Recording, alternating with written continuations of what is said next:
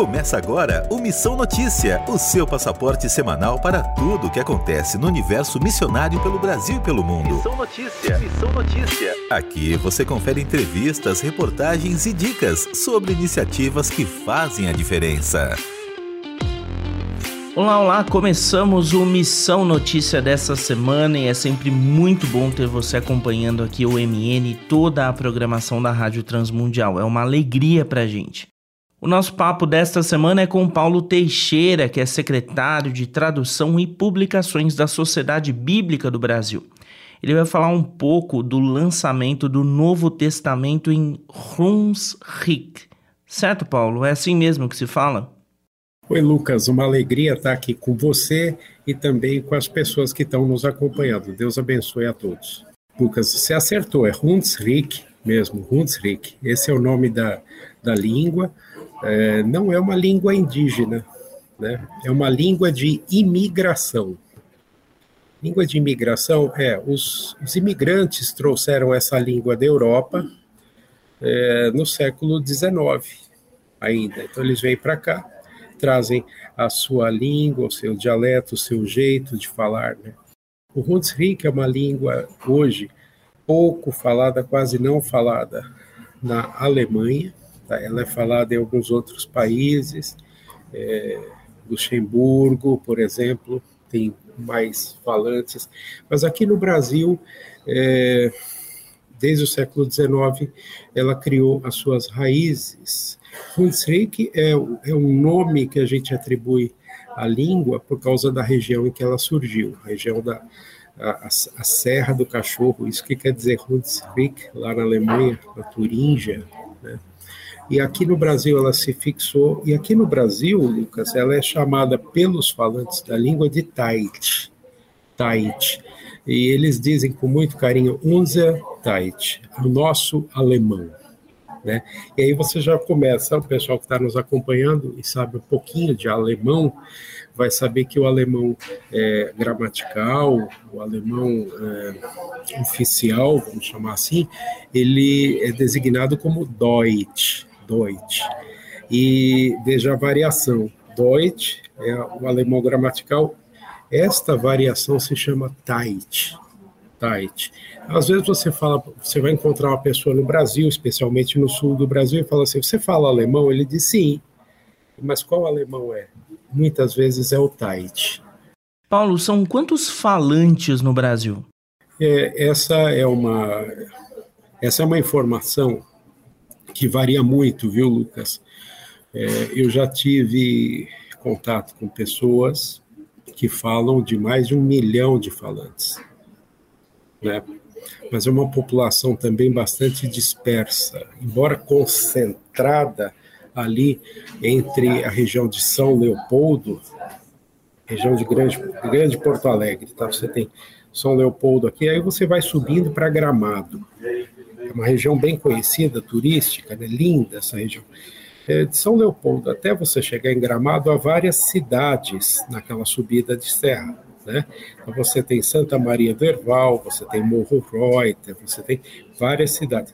Aquela região ali, Novo Hamburgo, também uma grande cidade da região, é, há muitos falantes do Tait, do Hunsrück.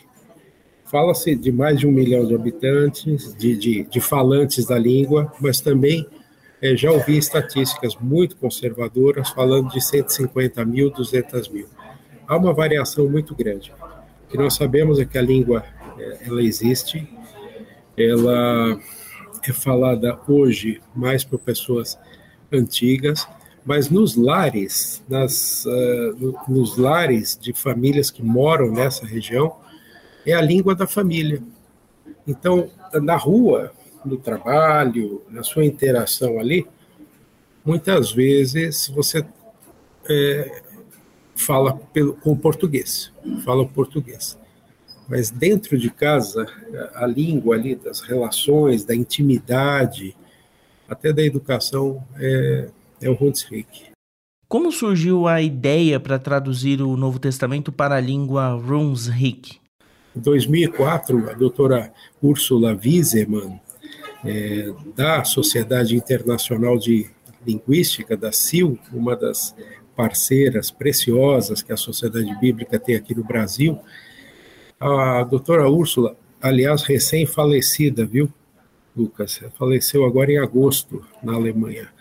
A Úrsula, ela se preocupava não só com os idiomas indígenas, as línguas indígenas, ela dizia: Olha, eu, eu vim da Alemanha e eu sei que há línguas de imigração aqui. Ela foi buscar essas línguas de imigração, ela encontra duas línguas. O pomerano é um outro projeto que espero daqui a alguns anos estar falando aqui com você também sobre o lançamento do Novo Testamento naquela língua. Mas a Úrsula encontrou também o Hunsrück. Começou a mapear eh, os falantes, começou a conversar com as pessoas, tentar identificar se tinha alguém que eh, realmente conhecia profundamente a língua, e tem. Tem pessoas, a equipe que traduziu conhece profundamente a língua, utiliza a língua no seu dia a dia, nas suas interações. Né? E a Úrsula desenvolveu até a maneira de escrever a língua junto com essa equipe. Como foi o processo de tradução? Vocês fizeram a tradução apenas a partir do grego ou usaram alguma referência já em alemão? Lucas, é, quando nós trabalhamos com línguas indígenas, ou no caso dessa língua de imigração, é, entra aí a figura do consultor de tradução. O consultor de tradução ele realmente é, trabalha ali com base no texto original, tá? Ele vai consultar o grego, no caso do Novo Testamento, o Antigo Testamento, o aramaico, o hebraico. Então, ele é, ele é a ponte com o texto original. O texto base usado para o Hunsrück foi a nova tradução na linguagem de hoje e o amparo também em outras traduções paralelas. Você menciona o alemão, também o alemão é, acabou sendo usado, né, e a equipe, o consultor notavam como é que isso está articulado em alemão. Mas veja, o Hunsrück não é o alemão, é o Unsertheit, é o nosso alemão, falado por esse, esse grupo expressivo de pessoas aqui no Brasil. É, como é que vem surgindo a tradução? Ela vem sendo ensaiada. Né? Eu falei que a Úrsula Wiesemann é, teve que estabelecer a escrita e foi um, processo até longo, bastante discutido.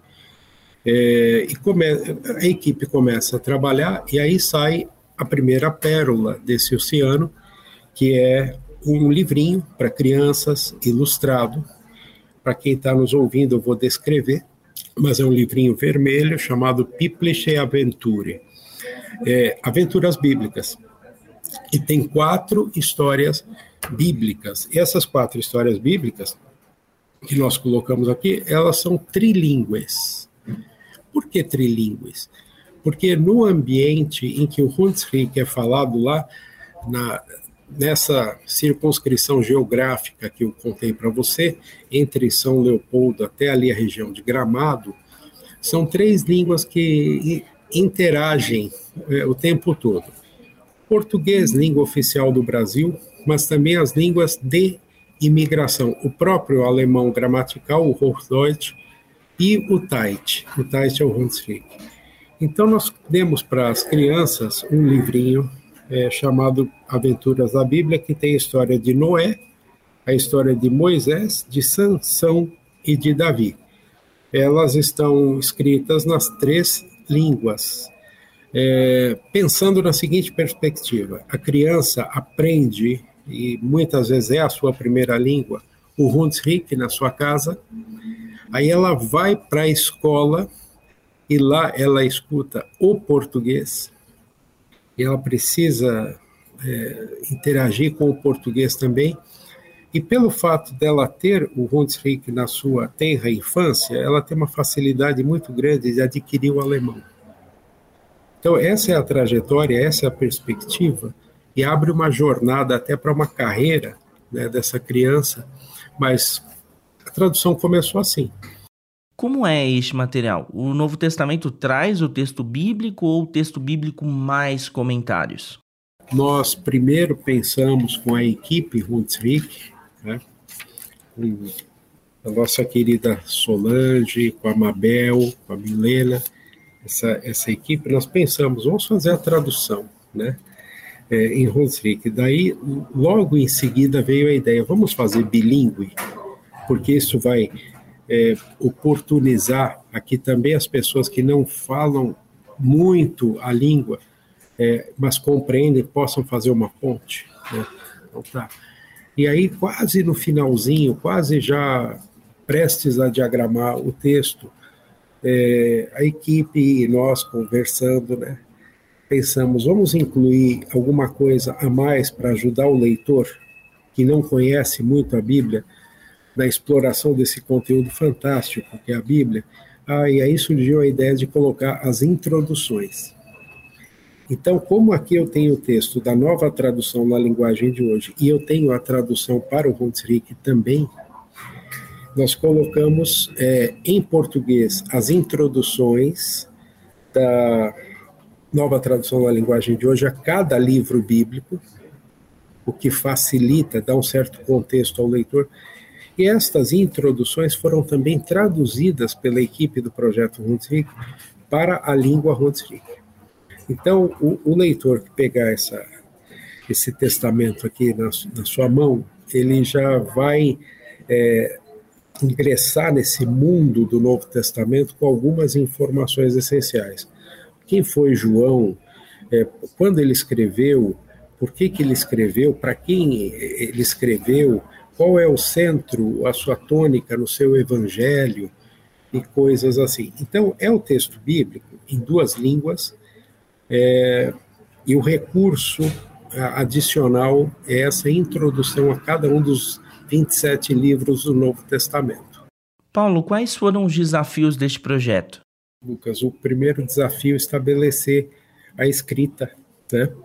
Não era uma língua tradicionalmente, pelo menos aqui no Brasil, ela não era tradicionalmente escrita, ela é uma língua oral, uma tradição oral, as pessoas a falam, não necessariamente a escreviam. É, estabelecer a escrita foi um, um desafio, levou um bom tempo, mas hoje é, tenho testemunho de pessoas que nunca escreveram a língua, começam a ler, aprendem facilmente e dizem: ah, faz sentido. Esse jeito de escrever faz sentido. Quanto tempo durou esse processo? Houve o tempo do ensaio, né? O ensaio. Então, 2004, a doutora Úrsula começa a fazer as investigações da língua. É, ali em 2008, a gente começa a tradução das aventuras bíblicas, né? É, a tradução do Novo Testamento mesmo iniciou em 2014. Então, 2014 até 2022. Oito anos. É um tempo razoável para uma língua que não tinha as escrituras sagradas traduzidas nela, né? Oito anos, tá? É, com três pessoas trabalhando, não é um tempo integral, era uma dedicação parcial, mas uma dedicação profunda, muito. As pessoas que fizeram isso são apaixonadas pela palavra de Deus e pela língua, e por pessoas também. Elas querem ver a palavra de Deus sendo é, cultivada entre as pessoas, né? Então é isso aqui. Então foram esses oito anos. Há um planejamento, uma previsão de tradução e lançamento também do Antigo Testamento? Eu posso garantir para você que a equipe do projeto Hunsrück está com uma vontade enorme de começar o trabalho com o Antigo Testamento. O que que nós vamos aguardar? Nós vamos aguardar o feedback né, das pessoas, da comunidade falante. Nós queremos é, que as pessoas, a comunidade agora nos diga: eu quero o Antigo Testamento. E em havendo essa possibilidade é, de a gente começar o Antigo Testamento a pedido da comunidade, a comunidade o quê? A comunidade que fala, a comunidade que frequenta a igreja, a comunidade que está na escola, tá? Havendo um interesse maior pela língua, que aliás no Rio Grande do Sul é reconhecida como uma das línguas oficiais do Rio Grande do Sul. Tem, existe um, uma lei aí que diz isso, o Hunsrück é uma das línguas oficiais lá. Então nós vamos é, avançar para o Antigo Testamento. eu devo fazer aqui uma, uma adição à minha resposta anterior, você perguntou sobre dificuldades. É, a, questão financeira podia ter sido uma dificuldade enorme, né? mas aí uma agência de fomento a traduções bíblicas, que é a Seed Company, a Companhia da Semente, que arrecada fundos nos Estados Unidos e outros lugares para é, iniciar e agilizar projetos de tradução.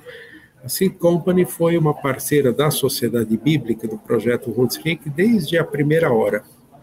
E ela proveu os recursos para que a gente mantivesse a tradução sempre, é, sempre andando.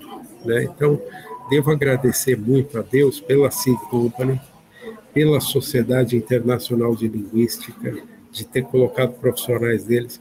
Dr. Wilson Schultz, um querido, um, é, hoje aposentado, mas continua nos ajudando em projetos de tradução aqui na Sociedade Bíblica do Brasil. A Kefren, atual é, consultora de tradução. Né?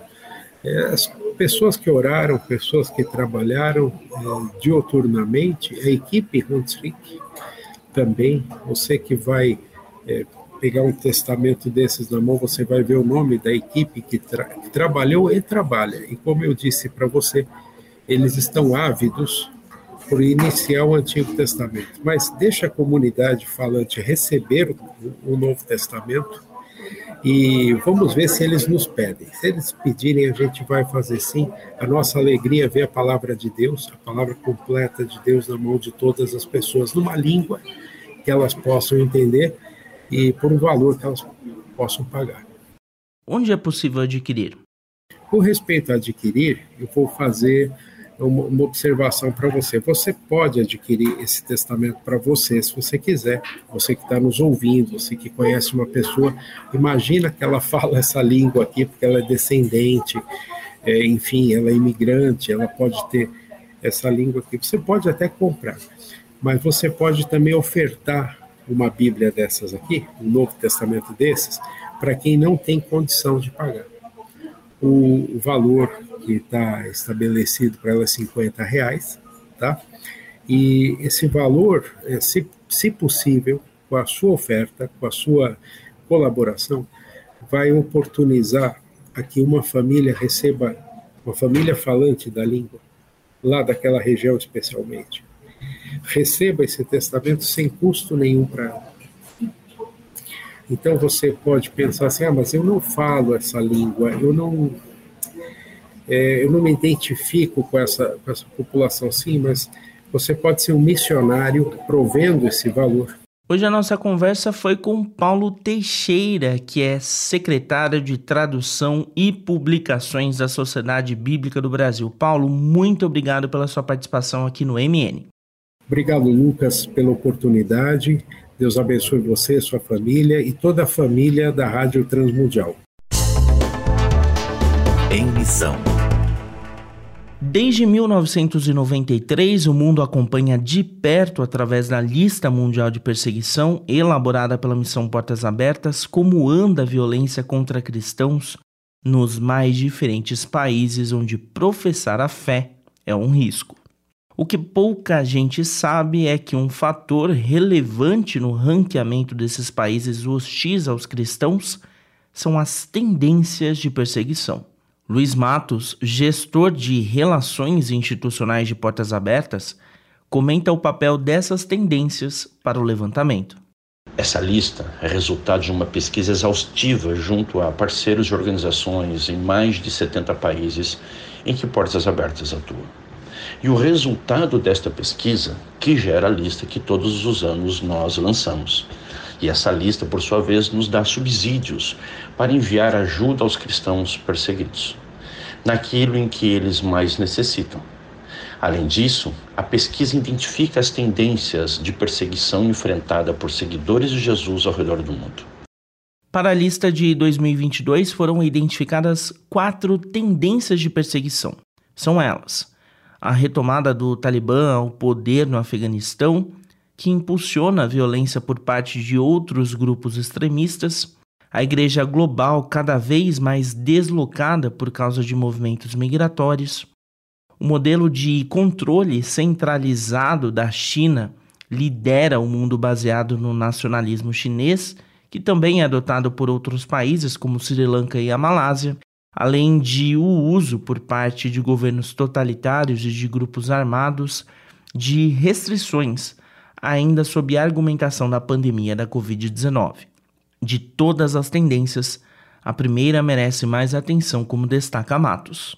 A tomada do Talibã aumentou a crença de outros grupos extremistas ao redor do mundo com muito sucesso. Ou seja, outros grupos radicais islâmicos se fortaleceram para tomar governos e atacar a população, principalmente os cristãos. Por conta da tomada do governo no Afeganistão pelo Talibã, os grupos extremistas islâmicos eles foram profundamente motivados. Isso não se deu somente na Ásia, mas em todo o mundo.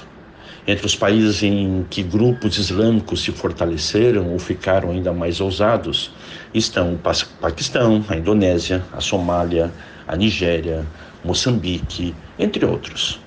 Os principais integrantes do top 10 da violência são países que estão sob domínio de grupos extremistas como Boko Haram, o Seleka e alguns outros. Estima-se que mais de 360 milhões de pessoas cristãs enfrentem perseguição nas mais diferentes circunstâncias pelo mundo. Em cada localidade, os riscos vêm de fontes de perseguição diferentes. No Oriente Médio, por exemplo, o perigo está nos grupos extremistas. Na África, são os grupos armados. Na América Latina, o problema está nos narcotraficantes. De um lado ou de outro, muitos cristãos têm uma difícil realidade. Com trabalhos técnicos de Tiago Lisa, Lucas Meloni para a Rádio Transmundial. Anota aí. O Anota aí desta edição traz Nova Jornada, é o primeiro plano bíblico da RTM no app YouVersion. Ele foi desenvolvido pela RTM para servir como um apoio a quem está começando agora a vida cristã e deseja aprender um pouco mais sobre a Bíblia e a vivência com Deus. O plano está dividido em sete reflexões e é gratuito. Para conferir, basta procurar por Nova Jornada no app da Bíblia ou acesse pelo site transmundial.org.br. Esse foi o Anota aí dessa edição. A gente encerra por aqui o Missão Notícia. Todos os episódios podem ser conferidos em transmundial.org.br ou na sua plataforma de áudio favorita. Nós contamos aqui com os trabalhos técnicos de Thiago Lisa, Luiz Felipe e Pedro Campos. Eu te espero na próxima edição. Você acabou de ouvir Missão Notícia. Ouça as nossas edições anteriores em transmundial.org.br. Semana que vem, nossa viagem continua com mais descobertas missionárias pelo mundo.